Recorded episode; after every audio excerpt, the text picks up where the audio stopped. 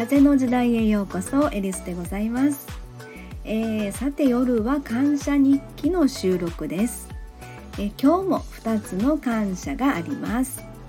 えー、1つ目はですね、え私あのいくつか SNS を使ってるんですけれどもそこにですねあのやっぱり投稿にコメントをいただくとすごく嬉しいなと思うんですが、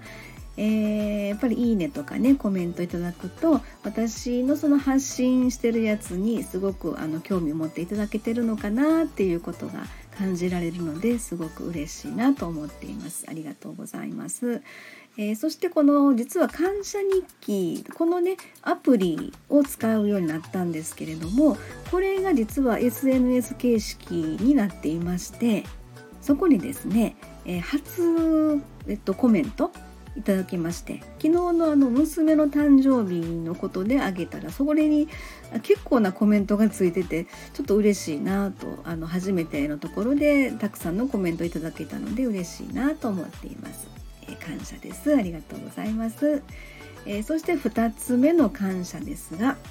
えー、今日ですねちょっとまあ仕事が一つ仕上げられたということで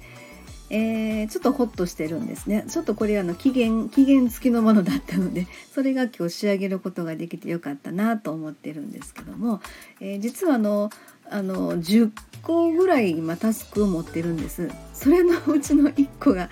仕上げられたっていうことなんでね。ちょっとまだまだはいあのもう一踏ん張り二踏ん張りしなければいけないんですけれどもね。はいとりあの一番気になってたやつがまあ期限付きだったのでそれが仕上げられたっていうことが今日ちょっと良かったなと。それもちょっと自分の思うような感じでねいい仕事ができたというふうに感じてますのでとっても嬉しいと思っています。ありがとうございます。はい、えー、こんな感じでございますが今日もえ感謝の一日でございました。えー、寝る前にねもう一度今日の感謝を、えー、と声に出して脳内に映し出してみてですね、えー、感謝の脳みそで、え寝たいと思います。はい、